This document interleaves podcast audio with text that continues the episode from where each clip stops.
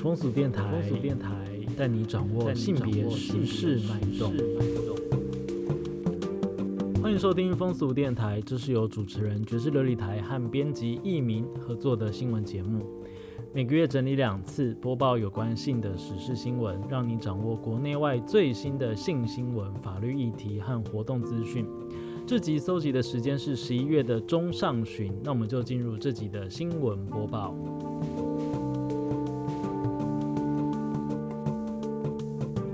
有一位国小老师最近在备课的时候，发现国语课本里面介绍“营”就是军营的“营”这个单字呢，在范例的词汇出现了“天体营”这个词。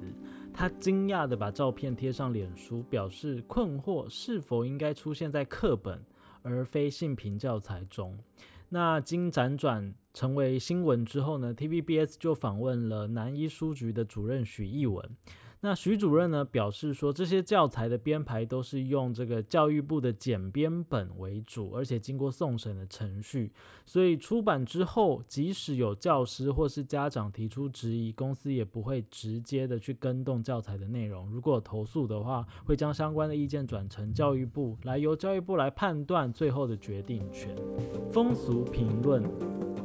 那事实上呢，这个教育部官方版的国语线上词典，就大家都可以上网去查，就可以查到说，天体营它的定义是可供人裸露身体的营地，是由流行于欧洲的裸体主义衍生而来。那裸体主义者认为，裸体是以健康舒适为由而不穿衣服便外出的一种社交活动，这是这个教育部的词典上面写的哦。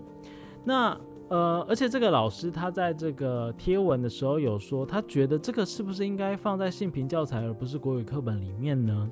那针对这样的一个疑惑啊，其实根据性别平等教育法施行细则的精神呢。性平教育应该是要融入在所有的课程当中，例例如国文、数学、体育等等的科目，而不是只是一个单独独立出来的课程嘛。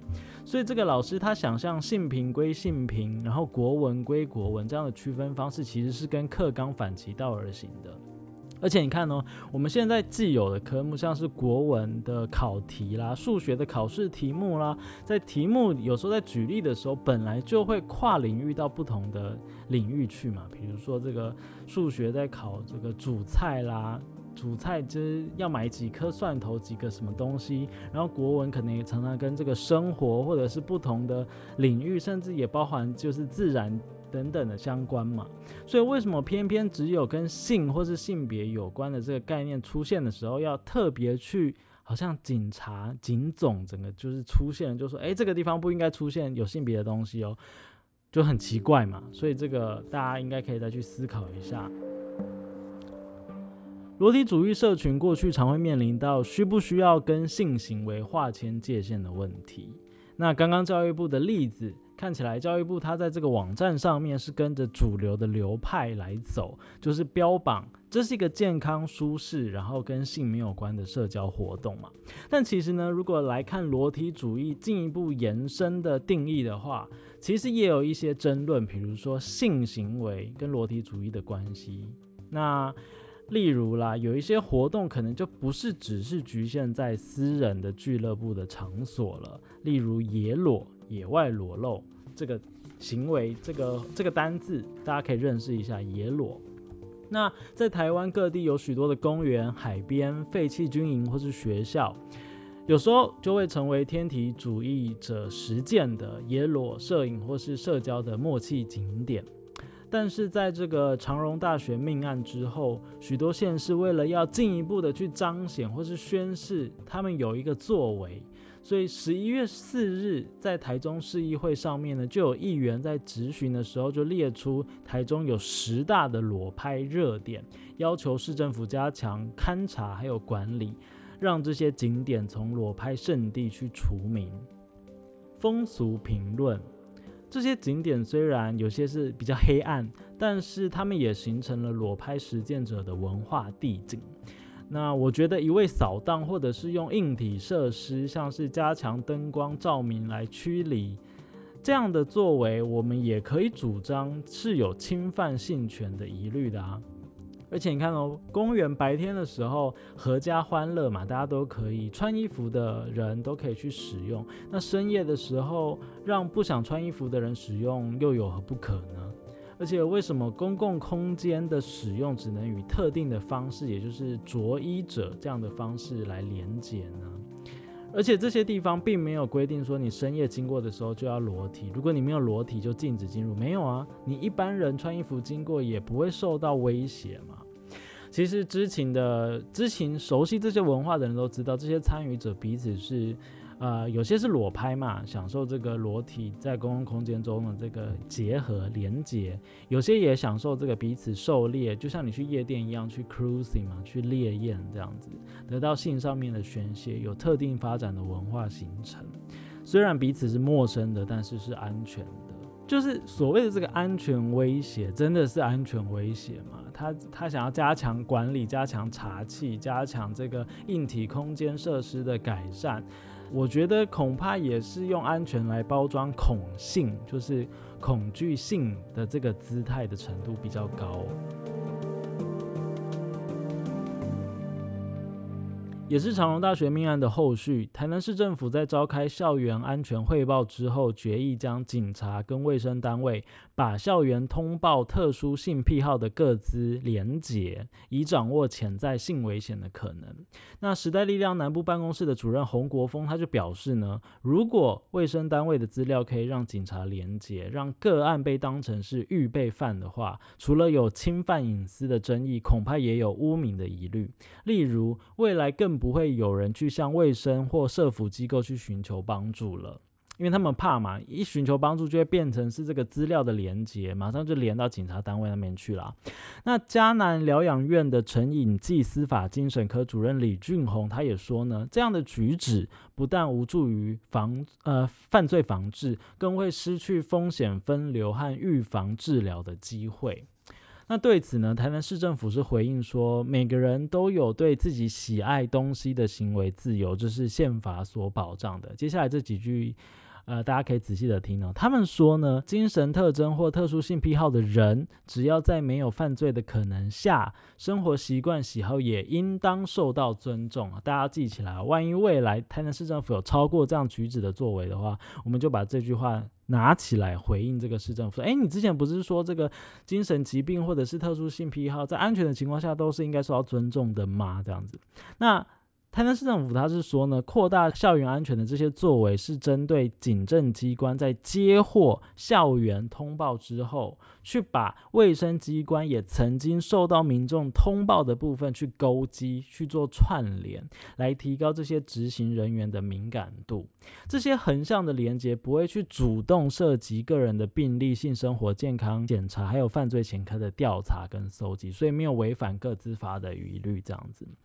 那洪国峰他是说呢，你与其做这些，不如就是更加强这个平常的巡逻啦，或者是这个远警在受理民众案件报案的时候，应该要去积极的处理，而不是用一些话术去推脱说，哎，这个就是我们就不整版这样子。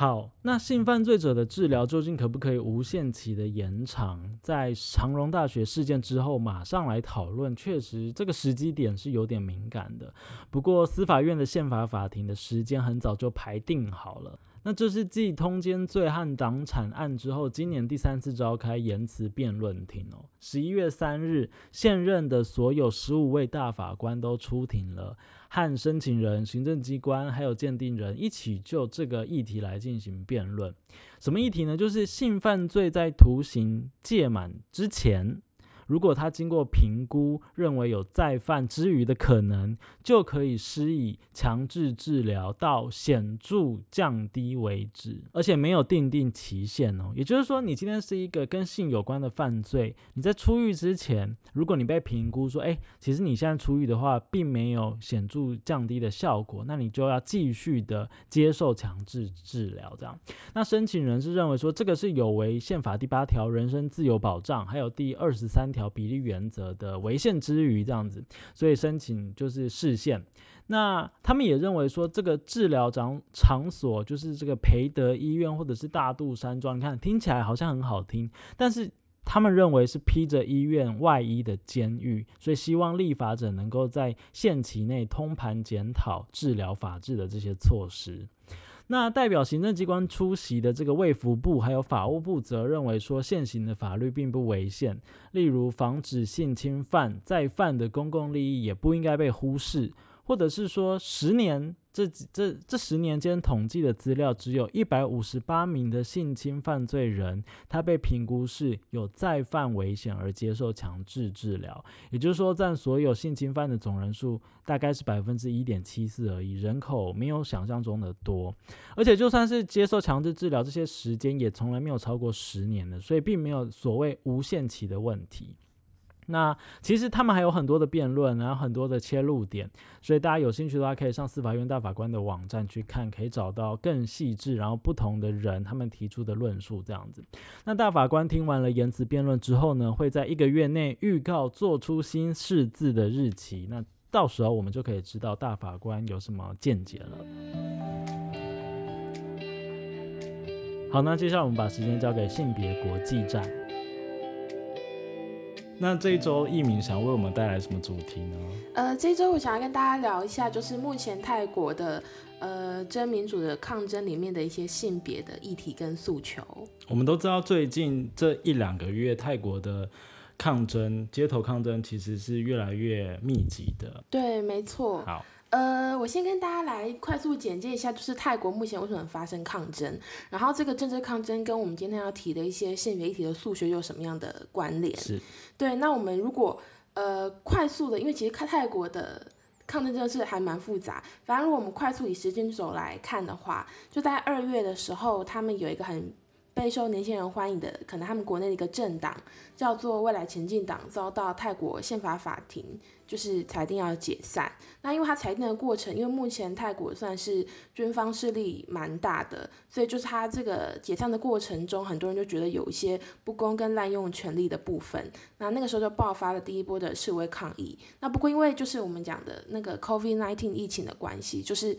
抗议那个时候有，可是慢慢就暂停了，直到今年七月。就是由呃一个团体叫做自由青年，叫做 Free Youth，那现在改成改名叫 Free People 的这个团体，他开始领导了一些示威民众，在泰国曼谷，就是开始有一些比较有聚集性的一些抗议产生。那他们就是比较不满目前的这个总理他领导的军政府没有办法跟人民就是一起抵抗疫情，那开始有一些示威抗议的。为什么军政府最近好像比较，就是他是不是有一个背景？他是不是在以前我们小时候的时候，红三军跟黄三军的时候街头还在抗争的时候，后来是由军政府接管的，是不是有相关的背景？因为其实我这这段没有很熟悉，这样。就最近几年军政府势力比较大的原因是，呃，其实最近最近。这几年其实因为泰国真的很容易因为军事政变，然后就把总理换下来，这样算是我觉得应该是全世界最多的一个国家。那目前的这个总理，台湾是翻成帕拉语。那他现在这个他虽然是民选总理，按照最近的选举，二零一七年之后的选举来看，他是民选总理。不过他自己就是在二零一四年因为军事政变而上台的掌权的那个人物，这样子。哦，就从二零一四年到现在，因为我看相关的报道，好像是说早期的时候就是。呃，就是抗争蛮剧烈的。可二零一四年他上台之后，有一阵的稳定期。当然，这个稳定期是借由这个军方的势力去让政治稍微稳定。然后最近这一两年又开始变得比较动荡，这样子。对对对，呃呃，比较我这样理解对吗？哦，你这样理解是对的，对，就是。呃，他呃会比较动荡的原因，其实主要是他二零一四年上台之后，对，那军，就是你其实你刚讲都对，军方，因为他就是军方比较大的势力，暂时让可能各种比较混乱的一些，呃，不管是抗争还是各种内外的混乱都比较安定下来之后，那军原本是希望能够让呃这个慢慢还政于民嘛，人民可以再慢慢掌握这个权利。那不过他二零一四年的军方政变。呃，之后呢，其实慢慢军政府是也一步一步进入到泰国的政府之中。嗯，那其实他们今年我们讲二零二零这个示威，他们最大的他们有三大诉求，就是解散国会、停止威胁异议人士，跟重定二零一六年军方主导的宪法。是对他们其实就是希望军方力量退出政府。其实主要就是因为二零一四年到现在这几年，他们有很多流亡海外的异议人士，就是不是失踪就是死亡，对他们觉得是跟军政府势力就是有关。嗯，然后另外一个就是军方在二零一六年开始，就是他们有一个军方主导的修宪，那这个修宪其实就是让呃，反正泰国目前有参议院跟众议院，对，然后他们的军方势力介入之后，其实有几乎有一半的势力就是军方可以指定人，对最，近他们是不就是是改变一些规则，对他们改让里面的组成是可以由军方来指派的？对对对，就呃快速讲，就是他们有五百个议席，可是参议院两百五个议席在修宪之后都可以让军方指定，所以让呃帕拉原本是他是因为政变掌权的人嘛，对二零一六年之后的大选，他其实是靠着这个修宪之后的过程，让他好像变成民选出来的人。对而其实大家都知道，他其实就是因为军方政府，呃，军方的势力进入这个参议院、众议院之后，掌握了里面的人数，他才可以当选。嗯，所以泰国看这是一个民选出来的总理，其实就是因为军方势力的关系，让他又再度上台。就表面上看起来是民选，但实际上是由参众议院的代表来选这个总理。对然后又因为二零一六年的修宪，让这个军方他可以去指派席次，对不对？然后所以现在看起来是选出来的，但其实军方掌握很大的势力的这个成分。所以其实二零一四年虽然他们掌权，看似他们的诉求是。托管就是原本动荡的政治，然后由军方来做一个过渡期，然后到时候还政于民。但是看起来从二零一六年之后，这样的一个信信承诺失信于民，这样，所以越来越来越多的这个抗争在这几年发生。对对对，所以抗争有一个算是一个呃标语，就很能够呃代表这一次的今年的整个示威，就是他们希望让独裁在我们这一代结束，因为军方势力实在是太大了。是那如果在这个军方势力的不停的扩张的状况下，其实泰国人民真的很多权利会被压迫到。嗯，军方是一个就是被抗议的一个最主要的对象。那另外还有什么什么对象是被抗议的吗？另外一个算是蛮蛮呃，另外一个被抗议对象是他们的王室，泰国王室。我我有去过泰国，我知道就是他们的王室是非常神圣的。比如说到周边的时候，你就要穿着比较肃穆，然后讨论王室的成员的时候，也不能用非常轻浮的态度去讨论讨论这样。所以他们这一次在抗议的时候，也拿王室提出来，是不是有点挑战传统这个概念？这样对，其实他们这一次抗议的对象排，就他这个王室被点名这件事情，其实，在泰国社会，不管是一般民众还是他们的领导层，都还蛮蛮被震撼到的。嗯，其实主要就是因为呃，目前的泰王拉玛十世，他在疫情爆发之后，然后其实应该说泰国王室他本来就很呃很奢侈，对然后花了很多国家的钱。那反正就是因为种种法律之下，泰国王室的的财产又跟国家财产就是又有很多很复杂的关系，他们并不是独立切割的嗯状态。这是不是有新闻还有相关的数据？就不是我们这边，因为我怕就是有一些呃，有些支持泰国王室的民众听到会觉得啊，可我这边要补充一下，我那时候去泰国玩的时候，还想到我跟当地的人用英文聊天的时候，他好像有隐约透露说，其实他们人民比较爱戴的是一个女儿，就是在前，就是他的爸爸还还在。在任的时候，像那时候在讨论要不要传承的时候，其实人民比较多是支持女儿，但是因为女性在王室里面是不能继承这个职位的，所以现在给这个儿子好像是人民对他的观感是比较没有那么好的，这是我当时听到的一些消息啊。对我现在突然想起来，更正启事。录完音之后，稍微再确认一下，呃，有发现就是，其实泰国的王位继承女性基本上是可以的，就是在一九七四年的宪法修正案之后，是容许国王的女性后裔来继承王位。不过就是呃，在实际上情况还是以男性优先为主了，除非都是男性都没有呃适合的人选的时候，才会有女性。所以其实呃。虽然这个法律上面看似是平等，但是实际在文化运作上面，基本上目前都还是传承给男性的。这边也稍微补充一下。那我觉得你刚刚提到一个，我们可以分两部分来讲。第一个就是先回到，所以目前王室到底是被人家不满，什么地方。对，呃，就在今年九月的时候，就是呃，组织今年学院的团体有一个是法政与流行联合阵线，那他们有对泰国王室的改革提出十点声明。那我们刚刚讲到的，例如说到底泰国王室他们自己的自己的资产是怎么样，还有就是种种的政治的影响力有什么，里面就有提到他们希望能够废除二零一八年制定的皇室资产法，确保皇室跟国家财产是分隔的。嗯，那另外他们也是希望停止就是过度美化皇室的宣传跟造声，是因为其实你刚刚讲到泰国皇室在泰国社会就是一直很备受尊崇嘛，所以今年像今年的示威主要是学生团体，还有一些民间团体，现在越来越多人就是主导。不过就在泰国相对比较传统或者比较保守人民心中，他们就会觉得说，你对于皇室提出要改革这件事情就打不进。嗯其实就是因为长久以来他们就是被一直被美化，一直被神圣这样子。是那十点声音里面也包括，就是他们希望国王不要不得干涉跟支持任何的正面行动，也是因为目前现在的这个总理帕拉育，他在不停的扩权的状况中，其实很多人是觉得有王室的支持，嗯。这样子，目前是这样子的状况。是，那你刚刚另外一个有提到，就是关于女性对，对女性的在泰国的地位，其实这个就是要讲到我们今天的主题，就是我们这次有提到在泰国的抗争里面啊，就是也还有讨论一些不管是以性别为主的抗争诉求。是那其实可以分成两个部分来讲，一个是女性，一个是 LGBTQ 的，就是性少数的族群的权益。女性跟 LGBT 性少数对是，那我们就那我们直接来谈，对，终于谈了，其实前面对讲，切切多背景的个风俗电台的 对主轴，就是性别，没关系，但是刚刚的背景也很重要。对对，因为大家先要了解一下这个背景，就是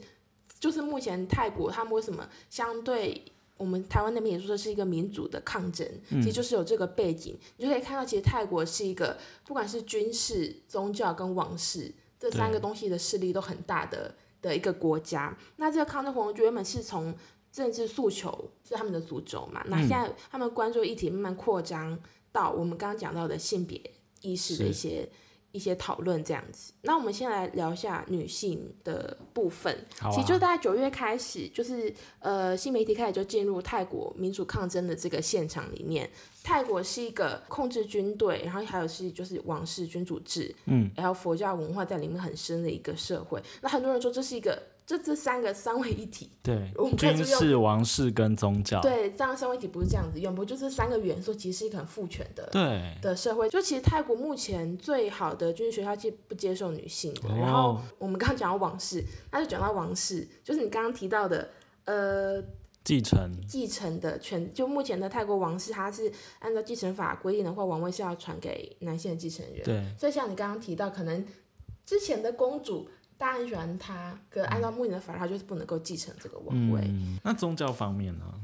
宗教方面的话，因为泰国就是一个佛教文化的国家嘛，对那我也是查了一下，就是呃相关的媒体就有提到说，其实根据官方资料来看的话，从一九二八年开始，就是只有男性可以成为泰国的佛教僧侣。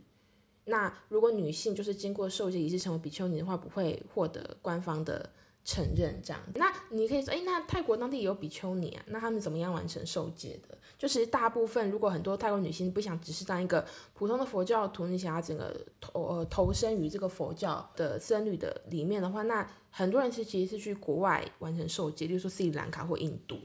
就是你你是想你想要成为法师，而不是一般的佛教信众，然后希望能够被认证你有这个宗教上的一些，你要受戒是要去海外的。我们刚刚讲的今年的抗争现场就有。也有女性的抗议者就提到，为什么女性不能成为有影响力的佛教僧侣？嗯，这也是他质疑的一个点，这样子。对，OK，所以从军事，然后从王室到宗教这三个大的领域里面，女性的地位在泰国就是还是跟男性比的话，还是差很多。对对所以在抗对议的诉求里面，就是希望能够看见这些女性的地位在这个制度上面可以有一些改革。对对对，呃，二零二零的示威现场的话，那女性的团体主要是要求什么样的权利呢？就是除了我刚刚讲到的，希望能够呃提升泰国女性的地位，主要是在我们刚刚讲的社会的实际权利上，对，呃。主要是政治类的权利，嗯女性的地位能够提高之外，那如果我们刚刚讲的明确的诉求，有一个是我们其实呃之前有提到波兰的中文就是哦堕胎对，对，那其实按照泰国，按照泰国现行的法律，它是规定堕胎是违法的，嗯就是他们的刑法三零一条是说，就是堕胎是一件违法的事情是。这样子。那呃，不过如果有人在关注，就是还蛮关注泰国的堕胎议题的话，可能会发现，就是说今年二月的时候有一个跟堕胎相关的视线，哦，也是视线，对跟波兰有点像，大家一直在视线，所以我也是这边有查到相关资料跟大家补充一下。好，就是按照泰国目前的法律，刑法三百零一条，女性是不能够堕胎，就禁止堕胎。除非有特定的一些条件这样子，对所以就跟波兰那三条很接近，其实就是跟波兰三条一样，只是波兰现在把胎其中中一条拿，腹中胎儿这个事情用对，用帮大家复习一下上个礼拜，把它拿掉了。好，对，所以这是泰国目前的状况。那不过二二零二零二月十九号，就嗯泰国有一个事件，然后这个事件其实是针对三百零一条做一个裁决。嗯那先跟大家讲一下为什么会有这个事件呢？是因为就是有人就提到说，他们觉得三百零一条禁止女性堕胎这件事情其实是违反宪法二七二八条的男女平等规定。对，那他们觉得说，呃，因为怀孕的行为是男性，就是也有参与其中嘛，对，所以如果只有女性不要被处罚是不公平的。对对，这很先进你这样的想法这，是一个很先进的，所以他们就对，所以他们在就是说这个责任不是只有在女生身上，对这个嗯男性也是其中一份子嘛。不过他们二月针对这个，他们是提出，哎、对这个这个的确是违宪没错。对，不过他这个违宪的意思就是说，呃，所以如果我要处罚的话，男女都要处罚，OK，并并不是说所以还是要罚，就堕胎对。这件事情还是要用刑法的方式罚，还是要只是罚让男性也加入，然后也一起被罚，对男性也要加入。所以这样确实在比如说女女部分的女性主义的位置来看，也是还是觉得这法律是有问题的嘛。我就是你用刑法的程度来控管女性的身体。对，，OK，所以嗯，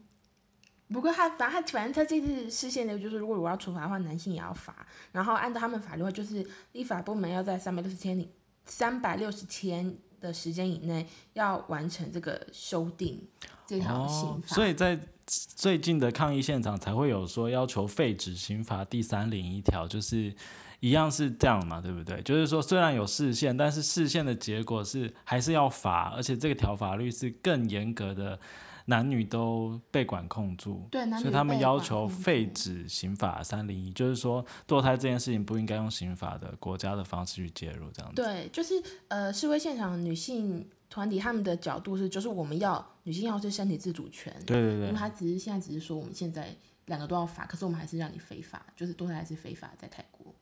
对，就有点像，你说，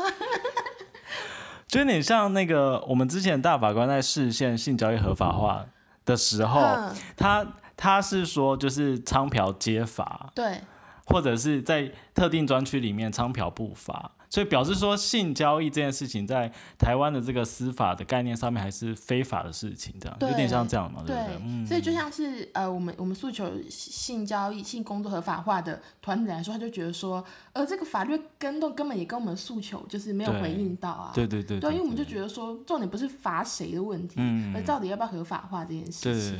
对哦，所以这就是关于他们的刑法三零一条堕胎这条法律的诉求，这样子。对，所以那我们刚刚前面就是谈完我们泰国女性的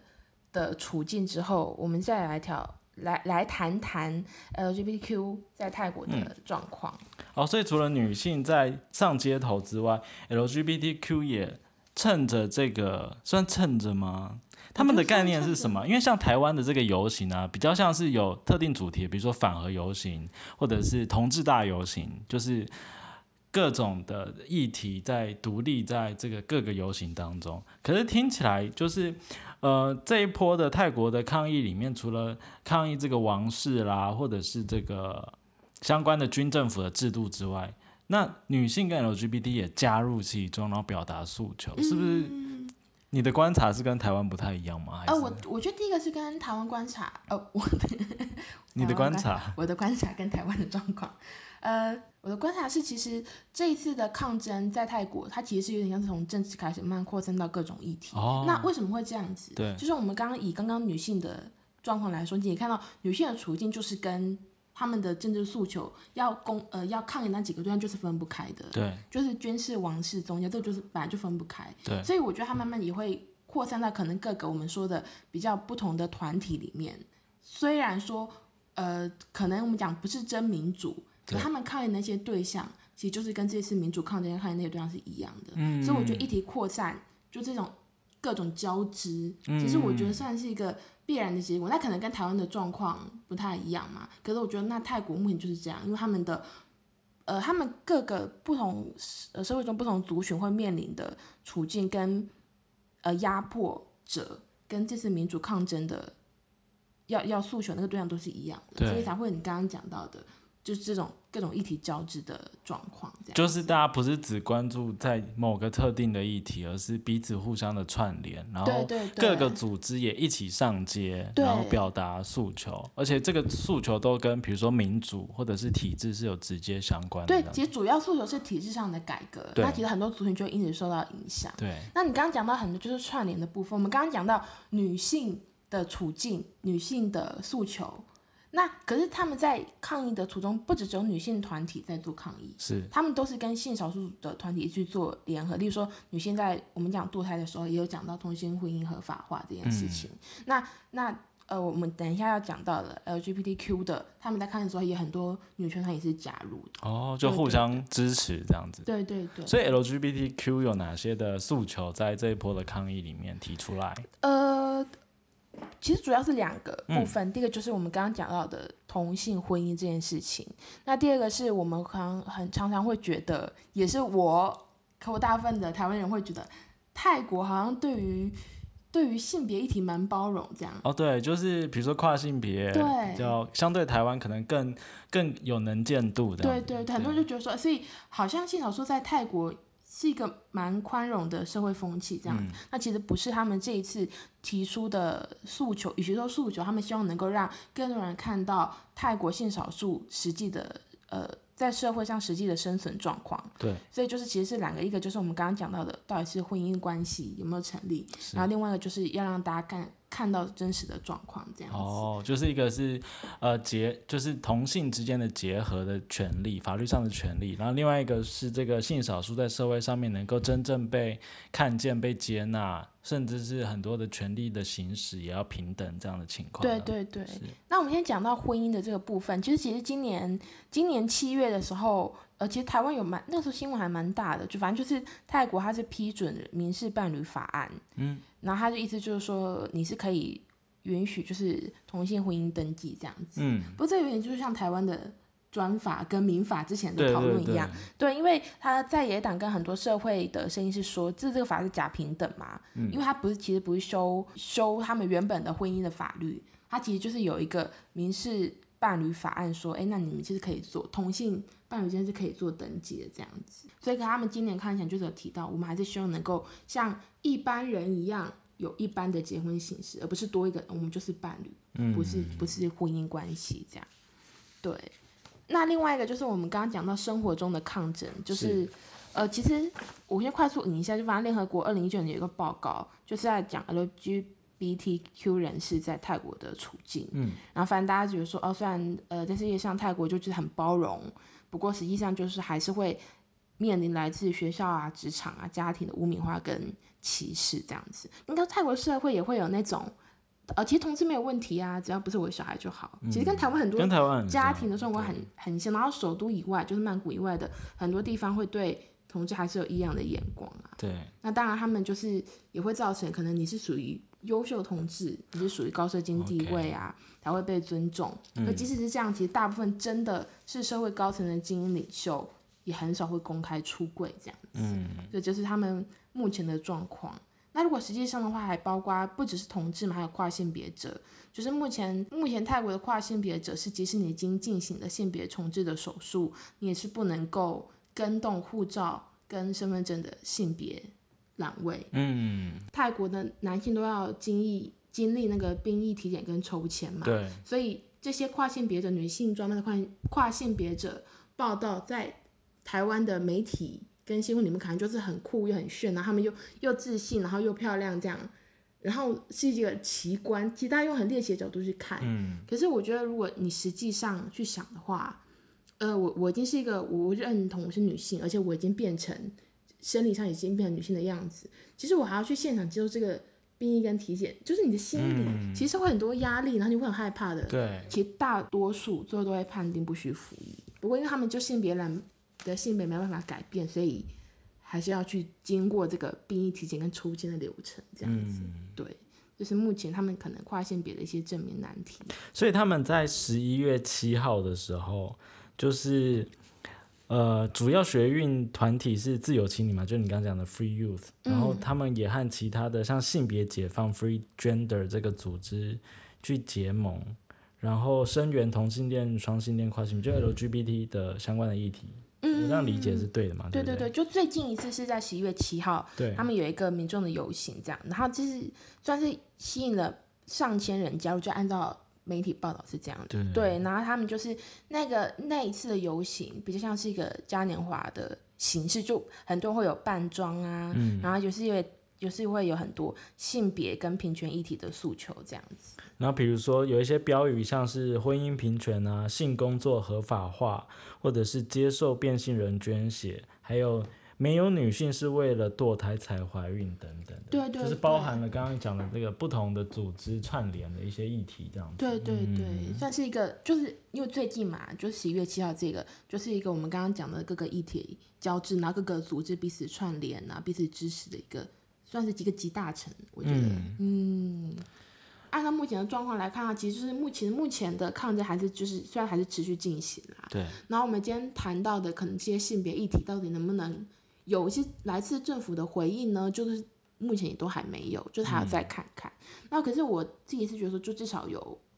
往前一步。嗯，我我觉得，例如例如说我们刚刚讲到的 LGBTQ 的话，这是泰国的性少数族群首史上首度有组织的出现在民主运动的现场。嗯，然后呃，关于女性的部分，也有很多人说，其实泰国其实很缺，一直以来很缺乏性别政治运动。那其实透过这一次我们说的可能一些民主的示威，其实把很多团体的能量都集结在一起嘛。那我觉得至少这第一个，他们就是有跨出这一步。第二个，其实它是有国际能见度的。嗯，就是这个这个泰国的这一场示威运动，在国际上很多人都非常的关注，那其实也会连接到我们关注泰国内部的一些性别的议题的状况。对，所以我觉得你的结论很好，就是比较正面积极这样，就是说至少有往前一步然后有一些组织也开始被看见了，开始出来了。因为以前在这个政治的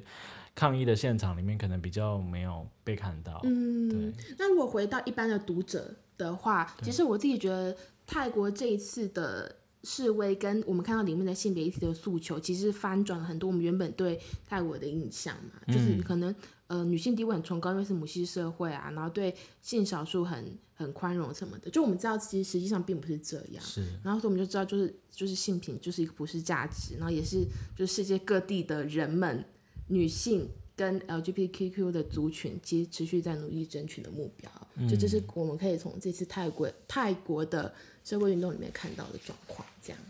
上一次在波兰的上街的抗议的时候，我们有讨论到衣架嘛这个符号。对那这一次他们是不是有举一个手势在抗议现场？对，呃，这个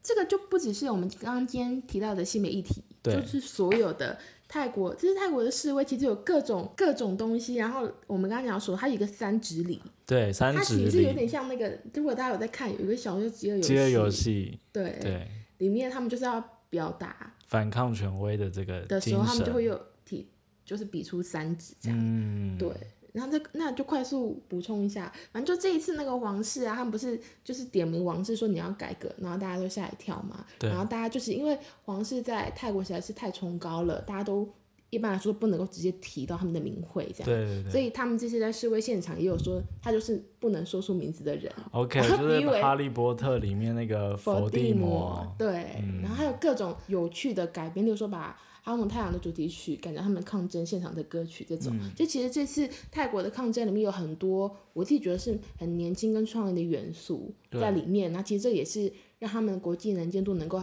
蛮高的一个原因之一，我觉得。有这些元素也是反映说现在的法律就是让他们不得不从事这样的一个转变的形式去表达对诉求，这样。对对对，所以他们也是在跟这个法律啊，现在的体制在持续的对话，这样子。对对对，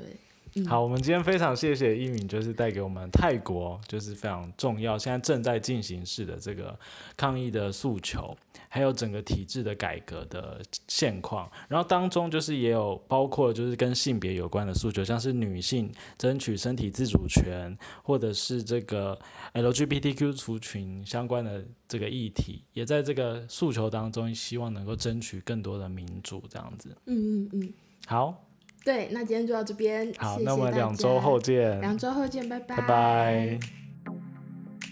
性别资讯站。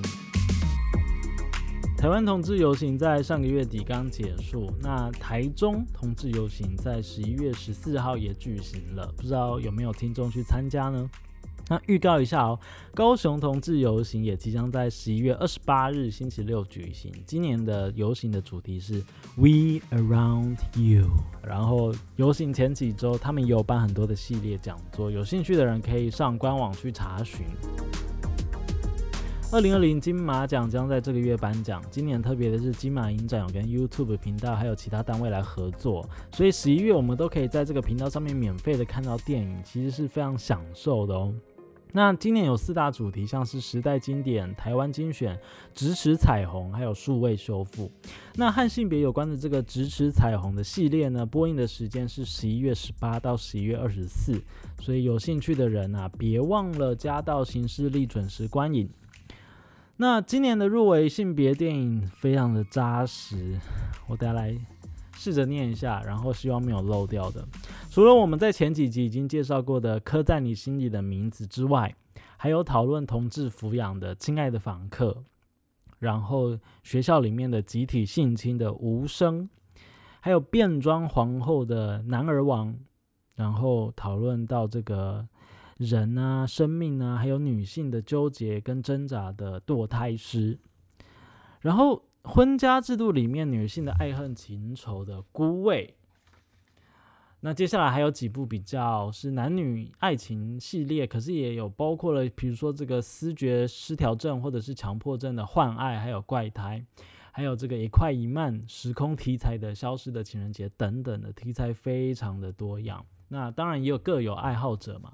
那你们支持哪一部呢？或者是你们觉得哪一部的技术啦、演员啦、剧情等等的是最值得得奖的呢？我们十一月二十一日就知道喽。好，最后来分享几个我最近找到的活动资讯哦。十一月二十二日，男男按摩师是性工作吗？这个是由能量系来主讲的。如果是能量系的粉丝，那就可以去听。这个讲座里面呢，会带你了解说社会是怎么看待男男按摩师这个工作的。那除了一窥按摩师的工作秘辛之外，也特别准备这个按摩互动体验呢。诶，所以就是说去听的人就可以有这个简单的体验，那真的蛮棒的，让你轻松学习在疲惫的时候如何来舒缓肌肉。那 Sex Chat 弹性说爱在十一月二十五日。台北西门町的艺舍酒店应该是 M 吧吧的 Legacy Mini 这个厅，他们举办了这个感恩见面趴。如果和我一样喜欢羊的节目的朋友，千万不能错过年底这档可以亲自见本人的机会。而且你知道吗？就是呢，当天还有很多嘉宾呢，像是这个，如果如果平常就在听跟性或者性别有关的这个 podcast 的话，应该对我等一下念的这些频道都不陌生，像是破麻电台。的 Jean，然后 Pussy Protagonist，Shout Out Sex，然后事后不理爽就好了。我那天才听比利时代理市长那一集，真的是非常的精彩。然后还有我们有台体育周报润南的 Run，然后 Juicy Basket 或是纽约没有斑马的 Chase，然后还有早安林娘，对，真的是非常的精彩丰富，所以就推荐给大家。台湾本土的情趣用品大厂义物，最近有一款新的真人翻模洋具，正在如火如荼的制作当中。那这个洋剧的主角的名字叫做汉斯，设定是一个三十二岁、有健身习惯、硕大胸肌、喜欢尝试时髦内裤的汉斯。他的设定好像也是比较有反差的，就是